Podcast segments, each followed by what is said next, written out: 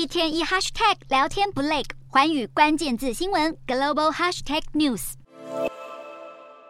这块超级迷你的荧光绿色物体，就是由纽约艺术团队 MSCHF 设计的微型 LV 包。为了方便观看，设计团队特别采用了感光树脂。制作这个外形与 LV 经典托特包 On The Go 相似的特别包款，这颗尺寸比眼力还小的微型包放在指尖上，几乎可以卡在指纹里，甚至要用显微镜才能看清楚上面的造型和 logo。然而，它在本周的拍卖会上依然以台币约一百九十八万的价格成交售出。仔细看看巴黎世家这位模特儿手上提的手提包，外观和每个人家里都有的垃圾袋几乎一模一样。即便如此，这个包款依然要价五万多台币。不少人都笑称这款包包是世界上最贵的垃圾袋。除此之外，JW Anderson 推出的鸽子手拿包，以及 LV 的油漆桶斜背包，都是要价不菲但外观奇特的奢侈包款。有心理研究指出，即使许多奢侈品牌推出的包款不见得方便实用，价格还高得惊人，但还是有不少人会愿意买单。而主要原因，则是因为这些奢侈品可以提升消费者的自信心。